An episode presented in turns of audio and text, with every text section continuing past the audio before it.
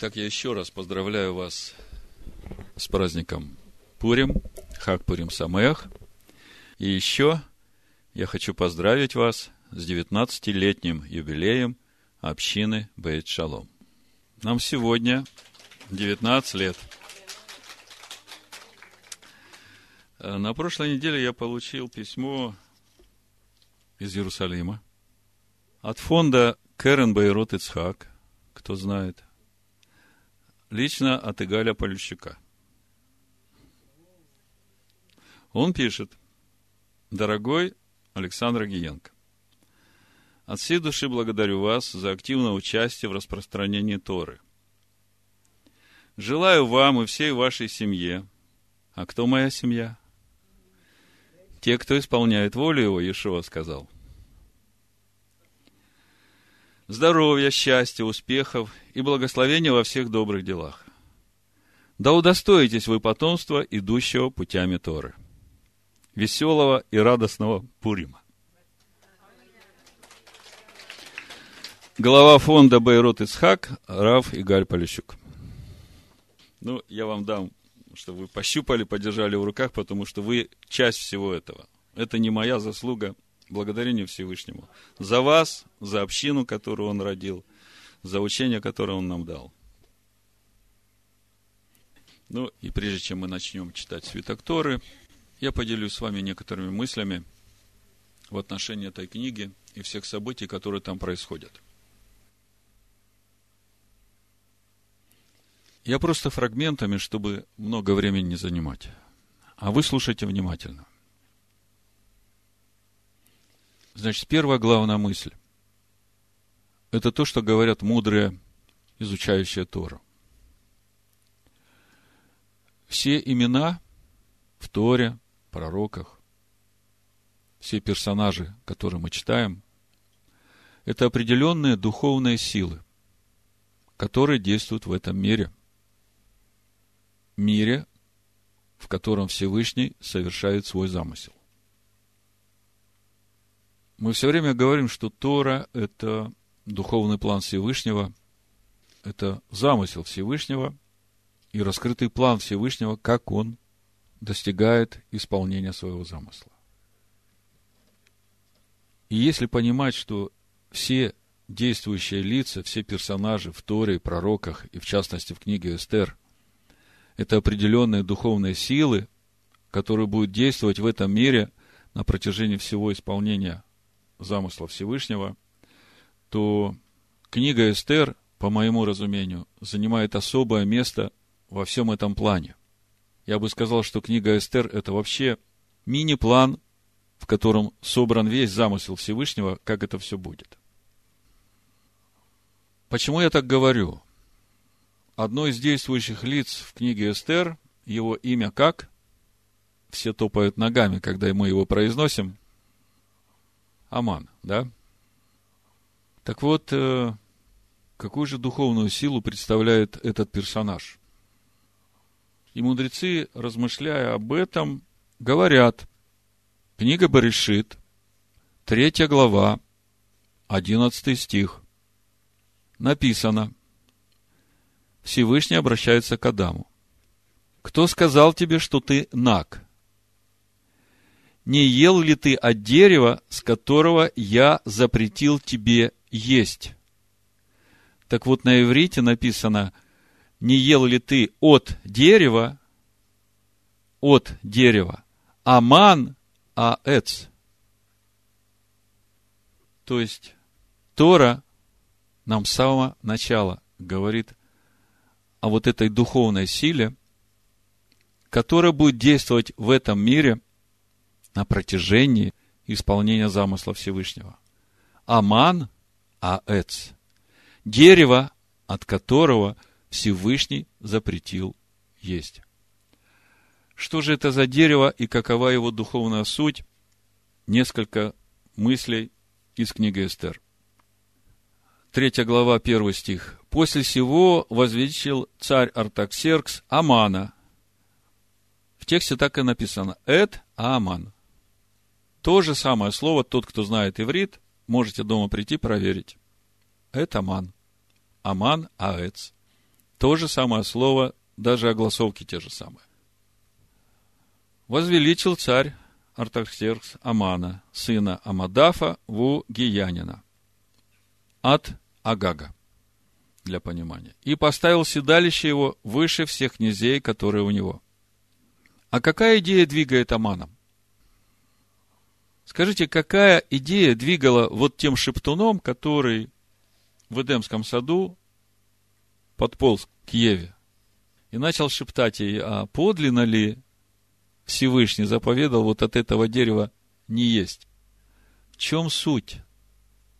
Вот эта сила духовная, она хочет отвратить человека от истинного пути. Потому что Всевышний сказал, тебе есть надо от дерева жизни. И тогда ты будешь расти в полноту. А суть дерева жизни – это Тора. Вы знаете всю эту историю. Книга Эстер, 3 глава, 8 стих. Смотрим проявление этой духовной силы, которую зовут Аман. И сказал Аман царю Артаксерксу, есть один народ, разбросанный и рассеянный между народами по всем областям царства твоего, и законы их отличны от законов всех народов. Видите, как говорит этот Аман? Это духовная сила. Это ему очень не нравится. Что их законы отличаются от законов всех народов. А почему отличаются? Потому что законы, по которым этот народ живет, эти законы не они придумали. Эти законы дал им Всевышний. Вы знаете, этот дух, он действует, как я уже говорил, на протяжении всей истории человечества. Вот, например, Адольф Гитлер в беседе э, с Германом Раухнингом сказал, что целью его жизни являлось поражение тиранического бога евреев и его десяти заповедей, отрицающих саму жизнь. Это цитата по 10 заповедей под редакцией Армин Робинсон, предисловие Раухнинга. Гитлер сказал, мы сражаемся против самого древнего проклятия, которым наказало себя человечество. Против так называемых десяти заповедей. Против них мы сражаемся. Вы видите, какая духовная сила стоит за Аманом?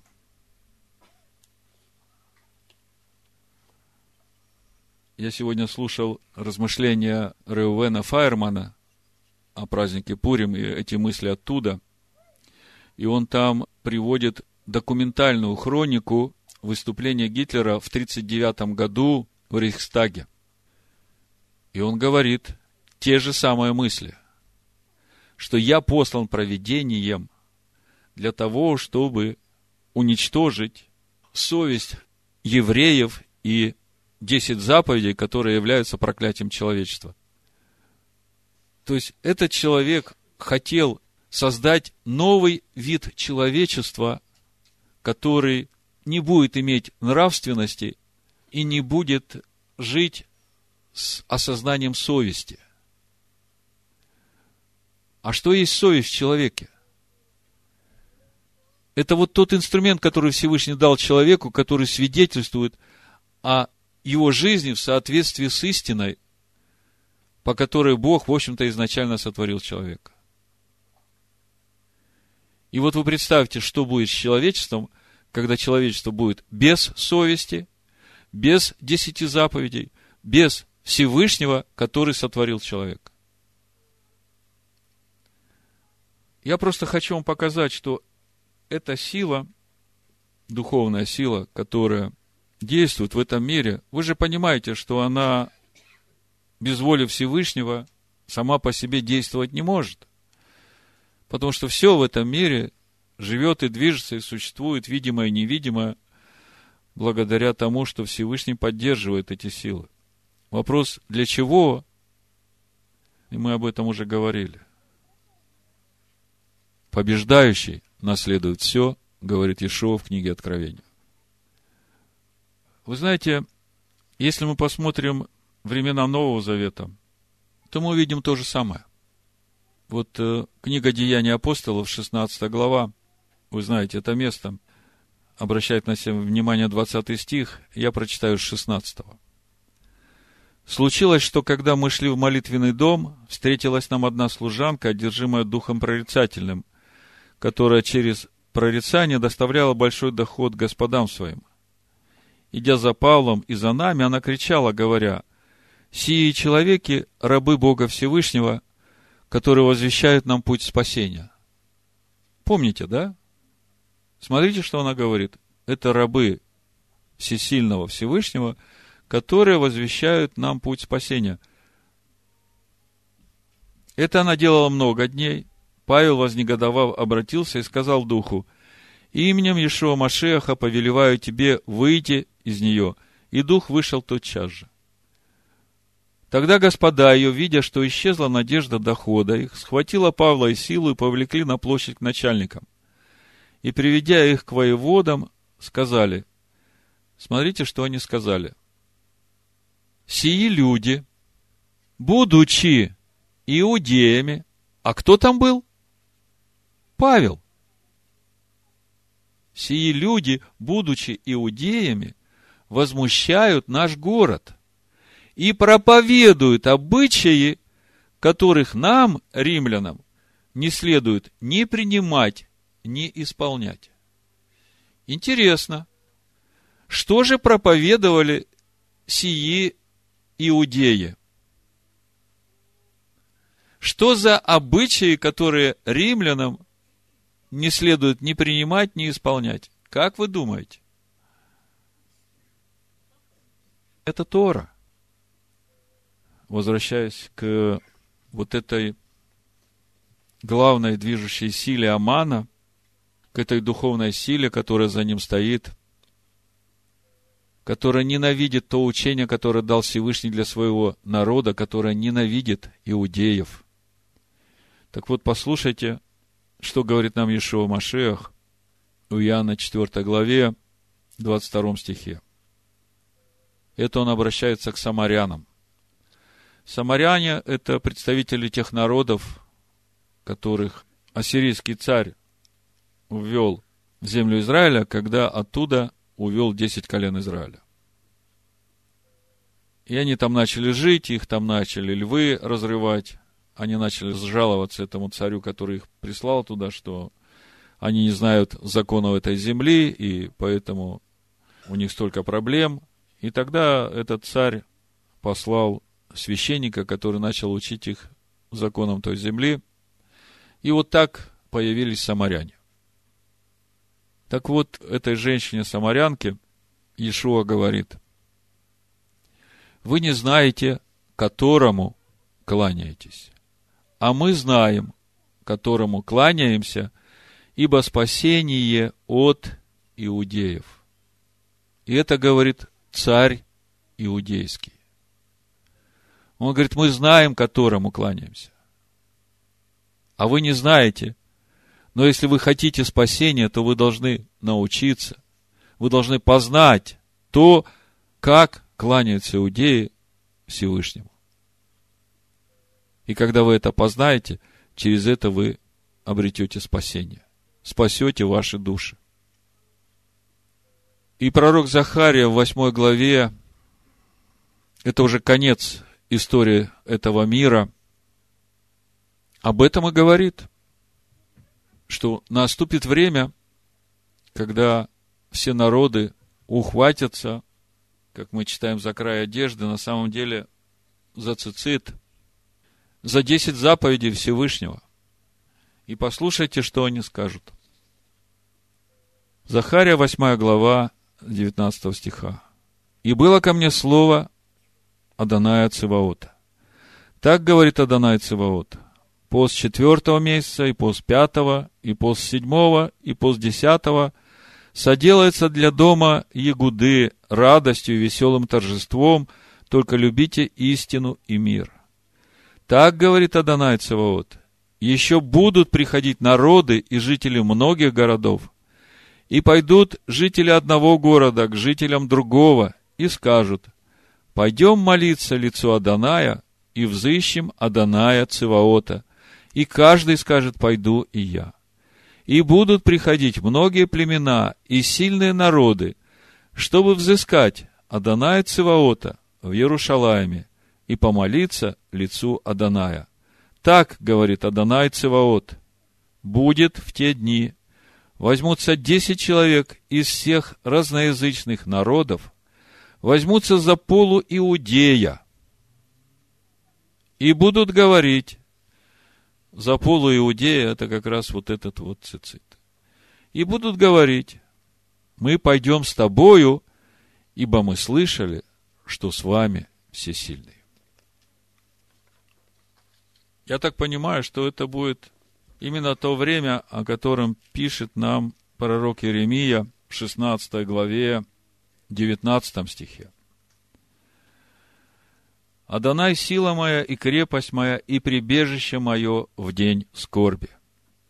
К тебе придут народы от краев земли и скажут, только ложь наследовали наши отцы, пустоту и то, в чем никакой нет пользы. Но всему всему надлежит быть, поскольку таков замысел Всевышнего. Именно в такой духовной атмосфере будет формироваться тот истинный народ поклонников Всевышнему, который будет поклоняться ему в духе и истине. А то, что будет с Агагом, Аманом, с тем духом, который движет всем этим. Так об этом сказал еще в четвертой книге Моисея прорицатель Билам, который был почитаем среди всех народов. И Моавицкий царь Балак позвал его, чтобы проклясть Израиль, вышедший из Египта. И мы знаем эту историю и чем она закончилась. В частности, для самого Билама. Но то, что он сказал, это не он сказал. Всевышний вложил в его уста эти слова, и я их прочитаю. Книга Бамидбар, 23 глава, 7 стиха. «И произнес притчу свою, сказал, из Месопотамии привел меня Валак, царь Маава, от гор восточных. Приди, прокляни мне Иакова, приди из реки зло на Израиля. Как прокляну я? Всевышний не проклинает его. Как изреку зло? Адонай не изрекает на него зла. С вершины скал вижу я его, из холмов смотрю на него. Вот народ живет отдельно между народами, не числится. Кто исчислит песок Иакова и число четвертой части Израиля? Да умрет душа моя смертью праведников, и да будет кончина моя, как их. Дальше, в 24 главе, с 3 стиха. И произнес он притчу свою и сказал, говорит Билам, сын Виоров, говорит муж с открытым оком, говорит слышащие слова Божии, который видит видение всемогущего, падает, но открыты глаза его. Как прекрасны шатры твои, Иаков, жилища твои, Израиль. Расстилаются они, как долины, как сады при реке, как олойные деревья, насажденные Адонаем, как кедры при водах. Польется вода из ведер его, и семя его будет, как великие воды. Превзойдет Агага, царь его, и возвысится царство его. Всевышний вывел его из Египта, быстрота единорога у него, пожирает народы, враждебные ему, раздробляет кости их и стрелами своими разит врага. Преклонился лежит как лев и как львица. Кто поднимет его? Благословляющий тебя благословен, и проклинающий тебя проклят. 14 стих. Итак, вот я иду к народу своему. Пойди, я возвещу тебе, что сделает народ сей с народом твоим впоследствии времени. И произнес он притчу свою, сказал, говорит Белам, сын Биоров, говорит муж с открытым оком. Говорит слышащий слова Всевышнего, имеющий ведение от Всевышнего, который видит видение всемогущего, падает на открытые очи его. Вижу его, но ныне еще нет. Зрю его, но не близко. Восходит звезда от Иакова, и восстает жезл от Израиля, и разит князей Маава, и сокрушает всех сынов Сифовых. Эдом будет под владением, Сиир будет под владением врагов своих, а Израиль явит силу свою. Происшедшее от Иакова овладеет и погубит оставшиеся от города. 20 стих. И увидел он Амалика, и произнес притчу свою, и сказал, первый из народов Амалик, но конец его – гибель. На этом я остановлюсь. Теперь вам будет гораздо интереснее слушать книгу Эстер, понимая, что за каждым именем, даже самого незначительного слуги, который даже без имени, стоят духовные силы, которые участвуют в процессе сотворения человека по образу и подобию Всевышнего, и об этом Тора, и об этом пророке, и об этом книга Эстер, и это не прошлое, это сегодня и сейчас. Пусть Всевышний благословит нас. Вы меня, Машеха Ишуа. Амен. Ишуа. Амен. Ишуа. Амен.